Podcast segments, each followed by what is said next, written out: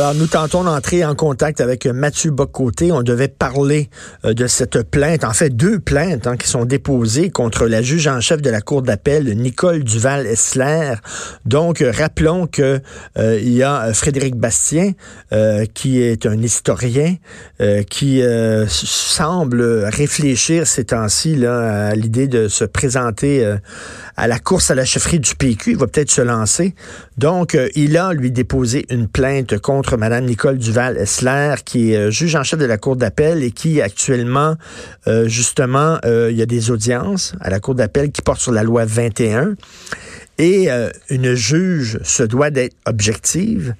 Imaginez, mettons, un juge, je sais pas, sur quelqu'un qui est accusé de, d'agression sexuelle et, et, le juge semble prendre parti en disant il le fait. Il le fait. Un juge devrait entendre les deux côtés après ça, décider euh, ce qu'il en est, puis là, émettre, euh, émettre son avis, mais pas, pas en plein procès, alors que le procès euh, est en marche, est en cours, que soudainement le juge dit Ouais, ouais, il l'a fait. donc, dans n'importe quel autre procès, ce juge-là ou cette juge-là devrait se récuser en disant ben là, elle n'a pas fait preuve d'objectivité. Donc, euh, c'est fini, c'est terminé. On va prendre un autre juge qui est plus, objectif. Alors, Mme Nicole Duval-Essler a eu des propos très bizarres en disant que les adeptes de la loi 21 euh, semblaient euh, allergiques au voile euh, ça me fait penser, tantôt je parlais de ce fameux éditorial de François Cardinal dans la presse, où il disait à la toute fin, tout ça pour un simple voile. Tout ça pour un simple voile. Dites ça aux femmes qui sont enfermées en Iran, en Arabie saoudite, parce qu'elles ne veulent pas porter le voile. Donc, elles sont enfermées dans des cachots. Euh, allez les voir puis dire, voyons donc, c'est un simple voile. Pourquoi tu le mets pas? Mets-le, puis tu seras pas en prison. Tout ça pour un simple voile. Vous voulez contester, vous êtes dehors, vous défiez la loi, mesdames. Tout ça pour un simple voile. J'aimerais ça qu'on dise ça à ces femmes-là. Je suis pas sûr qu'elles répondraient en disant, regarde,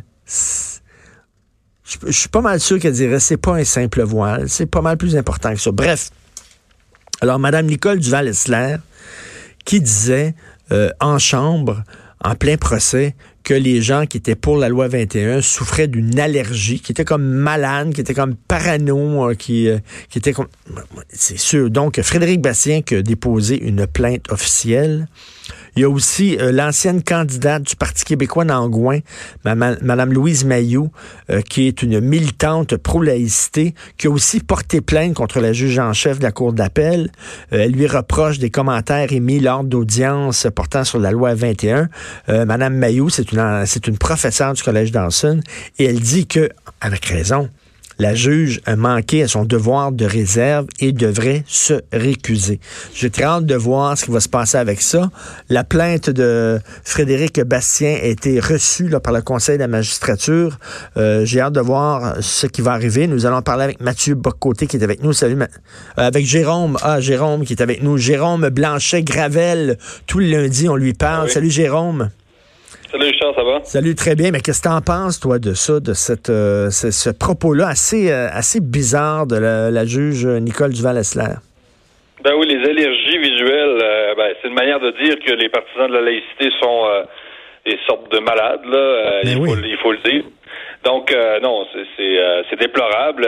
C'est ça traduit, évidemment, on voit bien que, que Mme Duval-Essler est pro-multiculturalisme. Là. Euh, ça fait pas de doute. Euh, ceci dit, la question que ça pose, euh, c'est que est-ce qu'on peut reprocher à des juges fédéraux au Canada d'être pour le multiculturalisme, alors que la, la Constitution même fait la promotion du multiculturalisme et que leur rôle, finalement, dans un certain sens, c'est de protéger, de représenter le régime canadien euh, constitutionnel où le, dont le multiculturalisme fait partie, et pas juste un peu le multiculturalisme, une sorte de religion d'État. Donc, euh, donc oui, moi j'appuie évidemment à, M. Bastien, mais la question que ça pose, c'est celle du régime au complet. Puis si on veut finalement en finir avec ce, régime-là, ben il y, a deux solutions. C'est la souveraineté du Québec ou une réforme en profondeur de ce régime-là, ce qui est vraiment ce qui est, qui est très improbable finalement, on le sait. Ben c'est ça, parce qu'elle, tout ce qu'elle fait, hein, finalement, c'est de faire euh, respecter euh, euh, les lois du pays. la Constitution de 82 est très claire. La Charte des droits est au cœur de la culture canadienne. le multiculturalisme est une politique d'État qu'on a pu remettre en question. Donc, elle, comme juge, c'est certain que c'est ça la Constitution. Fait qu'elle fait appliquer la Constitution. Ben, ben c'est ça, dans un certain sens. Écoute, euh, je suis pas juriste, mais euh, en même temps, elle a dépassé un peu les bornes. Le 10 décembre, elle participe à une conférence à l'association Law Reading. C'est une association très euh, connue pour s'opposer au multiculturalisme. Ben, donc, je nuancerais là, mon, mon, propre propos, c'est-à-dire que oui, c'est le régime au complet qui est, qui est peut-être à, revoir dans un sens, mais mais en même temps, elle, a fait du zèle. C'est clair que c'est beaucoup. Et j'ai lu son texte publié en 2011. Là. Euh, c'est très clair. Son appui au multiculturalisme est plus que clair. Donc, je pense qu'on peut quand même faire la part des choses. Et surtout, euh, elle pourrait euh, respecter la clause dérogatoire. C'est-à-dire que ça, c'est légal. on a quand même le droit, le Québec, d'utiliser la clause dérogatoire. Et il y avait quand même un certain équilibre, si tu veux, entre le gouvernement des juges et le Parlement. Euh, et là, c'est un équilibre qui euh, serait, pas respecté, je pense, si on suspendait euh, la, loi 21. Euh, donc, euh, et quand même, Richard, je veux dire, on, peut-on croire quand même que des juges puissent suspendre une loi que 70% 70% euh, des Québécois appuient. Euh, je pense qu'il y a comme des limites là, à ce gouvernement des juges-là. Donc, euh, et Canada devrait faire attention aussi. L'unité canadienne en ce moment elle va très très mal, elle est ébranlée. Le Manitoba qui qui essaie de nous faire la morale dans les pages du devoir d'ailleurs. C'est quand même une autre affaire assez, assez intrigante. Mais donc non, il y a toutes sortes d'éléments à, démêler là-dedans, mais c'est clair que Mme Duval-Essler a fait du zèle. Écoute, je parlais tantôt euh, de, du texte de Maître François Côté là, qui disait, qui rappelait que la Constitution de 82, on ne l'avait jamais reconnue, on ne l'avait jamais signée, on ne l'avait jamais entérinée ici au Québec. Et pourtant, c'est cette Constitution-là qu'on en disant votre loi 21 va à l'encontre de la Constitution. Mais oui, mais on ne la reconnaît pas, la Constitution. Ben non, mais c'est ça. Puis surtout qu'on ne l'a pas signée, donc... Euh, euh, dans ce contexte-là, le Canada, euh, le fédéral devrait se garder une petite chaîne, mais encore là, ce sont des juges quand même autonomes. Tu sais, je dis le régime canadien, il y a des gens qui c'est plus facile à dire qu'à faire, là. Mais mais non, c'est ça, c'est que finalement, ce que je comprends, c'est que la, juge, Mme Dualesser, s'est jamais sentie finalement obligée de faire attention à ce qu'elle disait, tellement elle baigne dans cet univers multiculturel-là où on pense presque que l'objectivité, finalement, se confond avec le multiculturalisme. C'est comme si c'était rendu naturel, euh, automatique pour certaines personnes de l'élite d'être multiculturaliste. Et là, c'est là que ça, va, que ça devient plus grave. Parce que là, on ne fait plus du tout la part des choses et on, se rend même plus compte, Richard, que le multiculturalisme, je veux dire, c'est une option parmi d'autres. Euh, c'est pas, euh, c'est pas un dogme auquel on doit se, devant lequel on doit s'agenouiller là automatiquement. Euh, c'est une, idéologie politique qui reflète sa propre conception du monde. Et là, il faut cesser de penser que euh, tout ce qui est en dehors de ça, c'est du fascisme et que ça n'a pas d'allure. Parce que, à ce que je comprends, même la, juge, durant euh, une audience, une, récente audience, a fait preuve même je veux dire, d'une certaine condescendance envers les avocats du procureur général euh, qui représentent le gouvernement Legault. Et donc là, là ça, comme dit euh, M. Bastien, le jupon dépasse pas mal. Oui, mais en même temps, on est bizarre au Québec. Hein. Puis si, si, si je faisais partie, là, si j'étais un Canadien là, qui vivait dans une autre province que Québec, je dirais, coudon, qu'est-ce que vous faites à, rester dans un pays dont vous reconnaissez même pas les règles du jeu, qui est la Constitution? Tu sais, c'est comme si, euh, je sais pas, hein, tu habites chez tes parents, mais tu euh, reconnais pas leur autorité, un, et tu, euh, tu es contre leurs règles. Ils disent, mettons, pas de party la semaine, euh, tu te couches à 10 heures, etc. Puis tu dis, non, je veux rien savoir. Mais écoute, si tu veux rien savoir des règles de base de la vie ici dans notre appartement qu'est-ce que tu fais à vivre chez nous? On, on, est là, à dire non, votre constitution, je ne reconnais pas, mais on reste chez vous pareil. Il y, a, quelque chose de contradictoire dans le Québec. Oui, non, c'est clair. C'est très ambivalent. En même temps, euh, l'unité canadienne, si on veut la préserver, ce serait peut-être le temps que euh, que le Canada anglais, euh, le fédéral nous donne un peu de, de lousse là, pour parler en, québécois. C'est-à-dire que oui, ça se peut qu'on euh, on soit un peu tanguy, là, les, Québécois, puis ce serait peut-être le temps de effectivement de quitter le nid familial. Mais, mais c'est comme on est comme un ado de 16 ans. Puis si on veut se rendre à 20 ans, Richard, ce serait peut-être le temps que notre, nos parents nous donnent une chambre dans le sous-sol, vois-tu? Et là, ça serait peut-être l'occasion au Canada anglais. Donnez-nous notre chambre dans le sous-sol, une certaine indépendance. Mm. Euh, et, celle-là, ça passe par le respect d'abord de la clause dérogatoire, tout ça, euh, par le respect de notre volonté d'être laïque. Donc, euh, l'unité canadienne, ça, ça, passe pas par un empiètement du fédéral. et là, il y a un conseil de la fédération, le GO participe aujourd'hui. C'est le temps d'ordonner un peu de, un peu plus d'autonomie aux provinces, sans quoi, on le voit, il y a, il y a des frictions, de toute façon, c'est des frictions historiques qui remontent à longtemps. Mais, euh, comme je te dis, non, c'est ça. Mais c'est clair que le Québec est profondément ambivalent. Tu as raison là-dessus. ça peut, c'est immanquable. Ben oui, puis euh, écoute, la, clause dérogatoire, c'est très particulier parce que de, ça fait partie des règles de la fédération. Hein. C'est là, ça existe.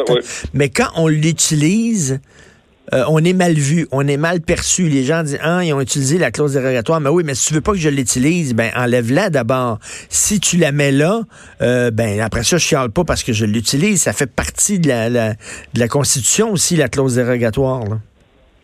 Oui, puis il y, a plusieurs experts en sciences politiques qui disent que, qui observent que le Canada est de moins en moins fédéral. Ça peut nous surprendre, là, mm. mais euh, par exemple, on sait que la Constitution des États-Unis est beaucoup moins décentralisée euh, peut-être il faudrait regarder peut-être celle du Mexique, mais on nous on s'imagine qu'on vit dans un État très très fédéral, mais la vérité c'est que euh, de moins en moins, selon de, plusieurs experts. Donc si, si on, si on tend avec le droit de moins en moins effectivement utiliser la, cause dérogatoire, de la percevoir de moins en moins légitime, ben là, il y a clairement un problème, il y a un glissement vers euh, vers une centralisation finalement des, pouvoirs. Puis aussi l'affaire des pouvoirs résiduels, Richard, là, tu sais c'est quoi? C'est les pouvoirs finalement qui n'ont qui ont pas été euh, prévus dans dans, euh, dans les lois, qui vont systématiquement au fédéral, ceux qu'on pouvait pas prévoir à l'époque. donc l'affaire des pouvoirs résiduels aussi qui vont systématiquement au fédéral, ça améliore pas non plus la, décentralisation de la fédération. Donc ça, ça pose sortes de, de questions. Euh, mais en tout cas, c'est à suivre. Je ne sais pas si la, juge va finalement euh, décider de quitter par elle-même, mais ce serait la seule, la seule option pour elle, de, la seule option pour nous de changer la, composition du tribunal. Hum. Euh, c'est à voir. Mais ce qui est sûr, c'est que c'est un secret de polichinelle, que Mme Duval-Eslan soit multiculturaliste. Eh encore là, comme je te dis, dans ce régime-là, être multiculturaliste, c'est représenter le régime. Donc, c'est c'est comme siéger sur un tribunal communiste dans, l'URSS, tu vois. Ouais, ouais, on sait déjà c'est quoi, là. Qu'est-ce que la juge va dire avant même le début du procès, là. Ben oui, c'est ça. On n'en pas des juges pour, américain en URSS, le vois-tu, euh, la comparaison est peut-être un peu forte, mais je pense que les gens la comprennent bien. Et il y, a une naïveté du côté là, des fédéralistes. Je reviens là, sur ce texte là, euh, qui a été écrit par, euh, par l'éditorialiste en chef de la presse ce week-end qui disait oui, mais la loi 21, là, on l'a cherchée, elle est trop sévère. Si on ne l'avait pas appliquée, mettons, aux professeurs, on aurait accepté que les professeurs portent un signe religieux, cette loi-là aurait été acceptée par l'ensemble du pays. Il faut être naïf en maudit pour croire ça? Non, je pense pas du tout. Non, non, ça, c'est vraiment c'est un argument euh, fallacieux. c'est une excuse, ça, pour, euh, pour dire, mais non, non. Euh, je pense que le Canada anglais, ça fait longtemps qu'il nous regarde de haut. Et c'est drôle, on parle toujours de décolonisation du Canada. Là, Émilie Nicolas nous, nous parle constamment ah dans le devoir. Là, on nous dit qu'il faut au Canada revoir notre rapport à l'esclavage. Même s'il y a eu une poignée d'esclaves en, Nouvelle-France et, et une poignée de domestiques finalement afro, afro-américains, afro-descendants, comme ils disent. Donc on parle de décolonisation, mais une vraie décolonisation du Canada, d'abord, ça passe par, oui, peut-être par l'abolition de la loi sur les Indiens. Je suis tout à fait d'accord avec ça. Moi, j'ai jamais aimé cette logique de réserve-là, euh, ghettoisante. Je trouve que c'est discriminatoire, effectivement. Mais euh, une décolonisation du Canada, pour, euh, ce serait évidemment de revoir, de mettre fin à ce rapport de domination du Canada anglais sur le Canada en français. On nous, on nous, on nous voit comme des espèces de ben, je vais pas dire nègre blanc d'Amérique, là, mais il y, a, il y a vraiment un rapport de pouvoir, il y a une condescendance. Et euh, paradoxalement, c'est au nom de l'antiracisme que le Canada anglais adopte une attitude encore raciste ben envers les Canadiens français. C'est-à-dire que, regardez cette bande de sauvages-là, là, euh, du Canada français, qui veulent pas adhérer à la civilisation. Ils savent pas c'est quoi la vraie ouverture à l'autre. La vraie ouverture à l'autre, c'est d'être multiculturaliste. Euh, il y a une seule manière pour eux d'être ouverts à l'autre. C'est leur manière, euh, même si leur manière est très ghettoisante. Ils ont aucune leçon à nous faire, d'ailleurs, aux Français sur la manière dont on a traité les Amérindiens. Désolé, là. on, a, on a toujours été plus prompt au métissage, les, les, descendants de, de pays latins, que les Anglais, qui se sont à peu près pas mélangés aux Amérindiens, qui étaient beaucoup plus racistes envers les Amérindiens dans l'histoire. On le sait, que les Portugais, que les Espagnols, même les Espagnols, malgré la, conquête horrible du Mexique, très violente, se sont beaucoup mmh. mélangés aux Amérindiens. Les Anglais ont été les colonisateurs qui se sont le moins mélangés. C'est vrai. Donc, je trouve ça, euh, je trouve ça un petit peu paradoxal de venir nous faire faire la leçon par des gens qui, quand même, euh, puis, en, puis après que... il y a le Manitoba, tout ça. En tout cas, on pourra en parler longtemps. Là, c'est... Mais c'est que, c'est que eux autres, là, le, est un horizon indépassable. C'est le bout du bout. Là, tout tend vers ça. Euh, Fukuyama qui disait il n'y a rien de meilleur que la démocratie euh, néolibérale. La démocratie libérale, y a aucun, on n'a trouvé aucun modèle qui est aussi bon que celui-là. Mais c'est un peu ça pour les Canadiens anglais. Le, multiculturalisme, c'est le bout. Si tu y adhères pas, quelque part, ça veut dire que tu es raciste et tu es fermé aux autres cultures. Or, il faut, tu sais, parce qu'il y a des gens qui mélangent, tu es contre le multiculturalisme, donc tu es contre la diversité culturelle. Ça n'a rien à voir, Jérôme. Non, pas du tout. C'est vraiment, comme je dis, une conception parmi tant d'autres euh, de, la diversité culturelle, de l'immigration, tout ça.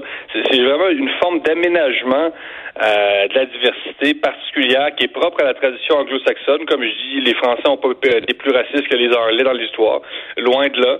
Euh, ils ont choisi un, autre modèle. Mais c'est drôle, même en fin de semaine, je lisais Albert Memmi, là, le, grand euh, théoricien euh, de la décolonisation, et il disait que finalement la, colonisation était basée sur la différence, hein, que les colonisateurs les tenaient finalement à ce que les populations restent séparées euh, des, des, populations, euh, ben, des, des, deux groupes de population. Et donc la laïcité, c'est tout le contraire. Hein, c'est de dire venez chez nous finalement et euh, on est tous pareils et on va se mélanger. La laïcité, c'est une politique qui mène au métissage finalement, contrairement au multiculturalisme qui crée des ghettos. Donc, non, moi, on ne fera pas à croire, sérieux, non, on ne fera pas à croire que le multiculturalisme, ça représente le progrès en matière de diversité, une politique qui, qui, empêche les gens de se mélanger, qui encourage l'endogamie, qui encourage les mariages non mixtes, les gens se marient à l'intérieur de leur euh, euh, de leur communauté religieuse. Euh, on ne fera pas à croire que ça, c'est le progrès social. Non, le progrès social, pour moi, c'est le métissage. ce sont les gens qui... c'est de dresser des passerelles au, lieu de construire des murs entre les communautés culturelles. donc, non, moi, de me dire que le multiculturalisme, c'est le summum du progrès, un horizon indépassable, comme tu dis, la fin de l'histoire, pour parler ben comme Fukuyama. Euh, je trouve ça nettement exagéré. Puis, euh, de toute façon, euh, non, c'est juste pas vrai.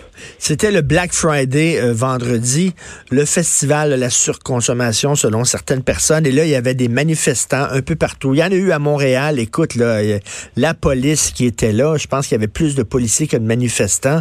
Alors, des gens qui entraient dans le commerce et tentaient de culpabiliser les consommateurs qui voulaient profiter des soldes, parce que oui, il y a bel et bien des soldes au Black Friday. Et euh, j'ai mis, moi, une capture d'écran assez rigolote sur ma page Facebook où tu vois des manifestants à Bordeaux, euh, des manifestants anti-consommation, anti-Black Friday qui sont tout contents d'avoir fait fermer un Apple Store parce qu'il Apple Store qui a dû fermer. On dit on va fermer aujourd'hui puis on va réouvrir demain. Eux autres étaient tout contents puis ont relayé la nouvelle sur Facebook, sur Twitter en utilisant leur iPhone et leur téléphone intelligent. Écoute, quelle ironie incroyable. c'est clair. Mais, euh, interdire les soldes, on est rendu là, c'est quand même. Euh, mais, mais non, euh, il y a ça d'abord, c'est. On sait que c'est pas parce que tu es de gauche que tu consommes pas, là. Donc tout le monde le sait. Hein, tout le monde le sait. Donc, euh, c'est pas parce que tu es droite que tu consommes plus qu'une personne de gauche. Là. Euh, donc, extinction, rébellion, hein, leur, message apocalyptique, tout ça. Euh, mais ce que je retiens aussi de ça, c'est la décroissance économique hein, qu'on propose. Et moi, j'en reviens pas qu'on puisse prôner la décroissance économique, alors que finalement, c'est la, c'est la croissance économique, au contraire, qui va nous permettre euh, de sortir euh, de la crise écologique. Ben écoute, ils veulent, ils veulent, ils veulent des programmes sociaux, ok, chromés mur à mur, des programmes sociaux qui vont aider les vieux, les jeunes, les malades, les minorités, etc. Ça prend de l'argent pour financer ces programmes sociaux-là, donc ça prend des taxes et des impôts, donc ça prend des travailleurs plus tu consommes, mieux c'est pour l'économie. Je sais pas, là, si on arrête tous de consommer, euh, il y a des gens qui vont perdre leur job là, quelque part. On va se ramasser avec un paquet de chômeurs, moins d'argent dans les coffres de l'État, moins d'argent pour mettre dans les programmes sociaux. Tu n'as pas besoin d'être un génie en sciences économiques pour comprendre ça. Non, effectivement, je trouve qu'ils, je trouve pas qu'ils, font preuve d'une vision très élaborée de l'économie et surtout, euh, oui, ça prend de l'argent pour payer des programmes sociaux, euh, mais surtout pour, je te dirais, pour payer des programmes écologiques, la transition écologique qui est développée des technologies vertes, parce que ça peut juste passer par là. Euh, et dans le monde, on le voit bien, je veux dire, les pays sous-développés euh, feront jamais de l'environnement une priorité euh, avant, avant de devenir plus riche. C'est impossible. Ça prend des moyens. Euh, le recyclage, ce sera jamais la priorité de quelqu'un qui doit en priorité nourrir sa famille. Là, tu demanderas, Richard, à un Mexicain qui gagne 5 pièces par jour de se départir de, son vieux char rouillé qui pollue pour s'acheter un char électrique. Là, t'essaieras. je veux dire, on, on est là. Donc, euh, ça prend la croissance économique pour développer euh, des consciences écologiques. Je veux dire, l'éducation aussi est à la base euh, est à la base de tout ça. Et l'éducation, ça vient aussi avec des moyens. Donc, je, l'ai déjà dit dans ton émission, l'écologisme, c'est un, sport de riches. Ça, prend des moyens. Et pour et pour développer des moyens, ça prend pas de la décroissance économique. Il faut plutôt prôner le développement durable, qui est vraiment euh, qui, est une approche compatible seulement avec le libéralisme économique, concernant la décroissance là, qui, qui mise sur une espèce de, retour euh, fantasmé aux, aux, sociétés traditionnelles, retour à la terre, comme si on allait se euh, retourner à, à, faire des à créer des fermes biologiques, toute la gang là, ensemble. Et, qui sont et qui sont pour rendre les consommateurs euh, coupables, pour les faire sentir coupables? Est-ce qu'ils connaissent les, les, les, gens qui étaient là, là puis qu'il y a des soldes? Euh, Peut-être que leurs enfants ont besoin d'ordinateurs pour leurs travaux, euh, pour l'école. Euh, c'est des gens qui, euh, là, ont vu que ça coûte moins cher, donc ils vont aller l'acheter moins cher. Puis là, on dit non, non, non, tu profites de soldes. Méchant, méchant garçon, méchant citoyen, tu devrais. C'est bien ridicule de, de, de, quel droit ils peuvent. C'est ironique, là tu as, envie de leur dire, écoutez, vous les amis, si vous avez les moyens de, de, de vous passer de tous les soldes pendant toute l'année, euh, grand bien vous fasse, là, c'est bien. Euh, mais déjà, ils, ont, peuvent prendre leur vendredi de libre, euh, c'est déjà pas ben mal. C'est pas, pas tout le monde qui veut prendre son vendredi de libre pour aller manifester euh, pour le climat non plus. Là. Donc, non, il y a toujours ce paradoxe-là, mais mais c'est que les gens le, le savent bien, Richard, que que c'est pas parce que tu es de gauche que tu consommes moins, c'est pas parce que tu es de droite que tu consommes plus, c'est ridicule. Euh, moi, on m'a déjà associé à la droite. Je suis pas un consommateur pour deux scènes, tu sais, euh, je suis un lecteur, puis c'est pas vrai que les gens de droite, c'est des gens qui veulent absolument des, des TV plasma, puis tu sais... dans chaque chambre. Dans, dans chaque chambre, ben non. C'est tellement... On a tous des posters de Hummer dans nos chambres. Ben oui, ben oui, non, c'est infantile. Et écoute, en terminant, j'ai parlé avec Caroline Fourest, l'essayiste, ah chroniqueuse, la semaine passée. Et elle, elle, prépare un livre qui va être publié en février qui s'appelle Génération offensée, où elle va faire, entre autres, la liste de toutes les, histoires complètement débiles de censure euh, qui ont été faites au nom de la rectitude politique, le bon, et des, des pièces annulées, des conférences annulées, etc., des, des des, intellectuels qui sont persona non grata dans certaines universités. Et elle dit, dans ses recherches, elle a fait plusieurs recherches, et elle me dit que le, pire pays, c'est le Canada pour ça, là, où elle ah Oui, elle dit, c'est vraiment incroyable. Elle dit, ce qui se passe chez vous, c'est inquiétant. Ben, ça m'étonne pas tant que ça. Dans le fond, euh, connaissant, euh, je pense ça part beaucoup des universités. Hein, euh, mm-hmm. Vraiment, là, on atteint des, sommets en matière de, de, censure. À peu près tout tout le système universitaire en sciences sociales est, orienté en fonction du multiculturalisme, du féminisme et d'une certaine vision de gauche sur l'économie. Donc, il y a toutes sortes de, travaux. et tous les travaux finalement subventionnés en sciences sociales au Canada ou à peu près, Richard, sont vont dans le sens du multiculturalisme canadien. On est on est rendu là et euh, les contribuables le savent pas, mais les, les, contribuables financent finalement euh, des travaux qui vont souvent à l'encontre de leur propre conception de la laïcité ou quoi que ce soit. Euh, les conservateurs conservateur avait déjà dit, hein, d'ailleurs, qu'il s'attaquerait à ça. D'ailleurs, ils n'ont pas été élus. Mais, euh, mais non, le Canada, c'est quand même un, parti, un, pays très particulier, un pays post-national, comme dirait Trudeau. On, a, on, a, quand même réussi à réélire Trudeau aussi. Euh, c'est pas ça qui va euh, qui va nous sortir du politiquement correct. Mais euh, ça me surprend, puis ça me surprend pas. Euh, quand même, savoir qu'on vit là, Richard, c'est plate un peu. Là. Ben oui, c'est ça là, c'est le, le pays des offensés. Génération offensée, très hâte de lire ça sous la plume de Caroline Fourest en février. Euh, merci beaucoup, Jérôme Blanchet-Gravel. Passe une excellente semaine. On se reparle lundi prochain. Merci. Salut, ben, merci. Salut.